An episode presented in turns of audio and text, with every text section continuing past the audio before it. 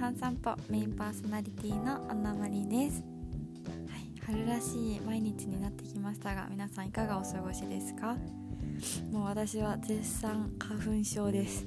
花粉なのか PM なのかわからないんですけどもうずっと鼻づまり悩んでます。でもねあなんか冬からちょっと暖かくなってきて桜のつぼみもこの間見たら結構膨らんできててもう春が近づいてるなと思っている今日この頃なんですがそんな春にぴったりな今日はですね散歩お散歩を楽しめるソウルのスポットについてお伝えしていきたいと思います。旅行はねショッピングとかまあ、グルメ巡りグルメ巡り？グルメをこう楽しんだりとかすることが多いと思うんですけどその合間にね結構散歩とかを入れるとまた旅行がちょっと違った楽しみが旅行のまた違った楽しみ方ができてすごくおすすめです。なので今日は皆さんに楽しんでほしいお散歩にぴったりなスポットをお伝えして5つお伝えしていきたいと思います。はいでは早速いきますね。まず1つ目はハヌル公園です。この公園は結構映画とかドラマのロケ地にもなってる場所です。で周りは何だろう競技場とかがあるのかな。ですけど、まあ、そんなにこの観光で降りる駅ではないんですけどのロケ地とかにも良くなってるこのハヌル公園は夏はひまわりがすごく綺麗だったりとか秋はコスモスが楽しめたりするんですよね。で階段が300段ぐらい あって結構ハードなんですけどそこを登りきったらソウルの街が一望できるすっごく綺麗な公園なんですよね。でぜひここ訪れてほしいスポットですね。はい。そしておすすめの2つ目はですねソクチョン湖っていうところです。これはえっ、とチャムシルっていうあのロッテワールドとか遊園地で有名なロッテワールドがあるチャムシルの周りにあるうんと湖なんですけどここもすごくお散歩におすすめで春は桜がすっごく綺麗なんですよ。そのあの湖をこう取り囲うようにして桜の木が植わっているんですよね。でお花見のスポットとしても超有名な場所です。で秋はもうお月見とか紅葉を楽しむのにぴったりな場所です。なんでこうチャムシルで、ま、ロッテワールド行った時とかショッピングした後とかにあの散歩がてら訪れるのがおすすめですね。はい。そしてですね3つ目はここは結構有名日本人観光客にも有名かな。ソウルの森です。これはえっと5つのエリアからなってるソウルの都心にある巨大な公園なんですけどこの5つのエリアがねそれぞれにこう違ったテーマがあって噴水があったりとかなんか森の道があったりとかあとは動物の森あのゲームじゃないですよ。動物の森があって鹿とかも生息生息してるんですよね。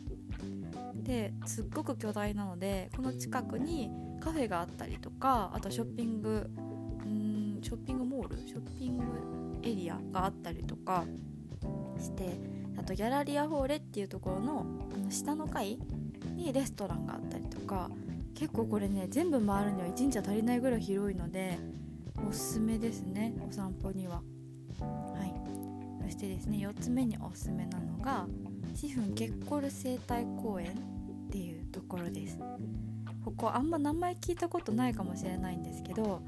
あのドラマの「ボーイフレンド」って皆さんご存知ですか？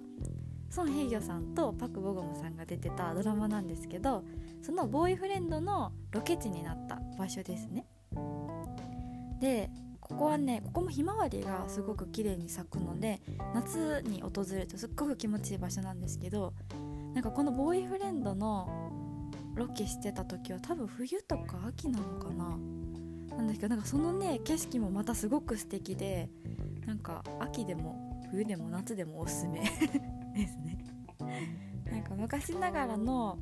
塩田の趣を感じられる公園での塩作りの様子とかも見学できたりします。ここもすごくなんかリフレッシュするのにすごくぴったりな場所ですね。おすすめです。はいそして最後のですね5つ目におすすめなのが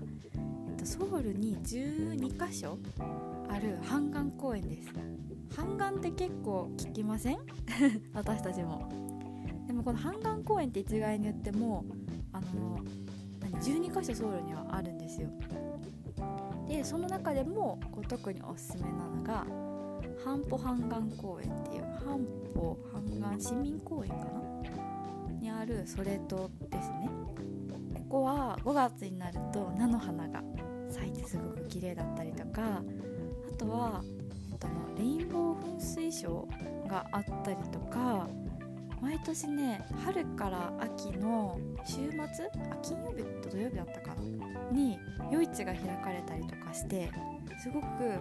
あのにぎわう公園です。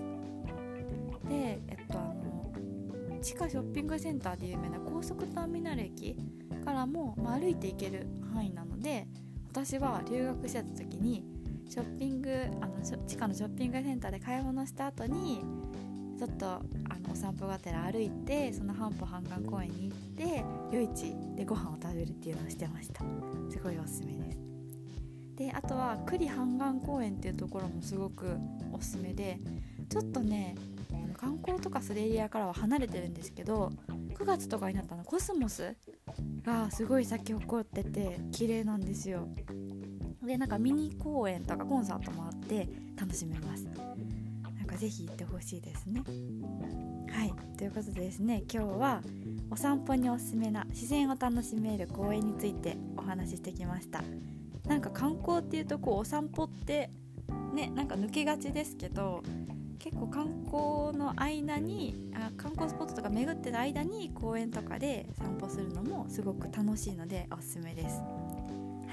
い、では今日のラジオはここまでです그럼여러분들다음만날때까지건강히계세요 안녕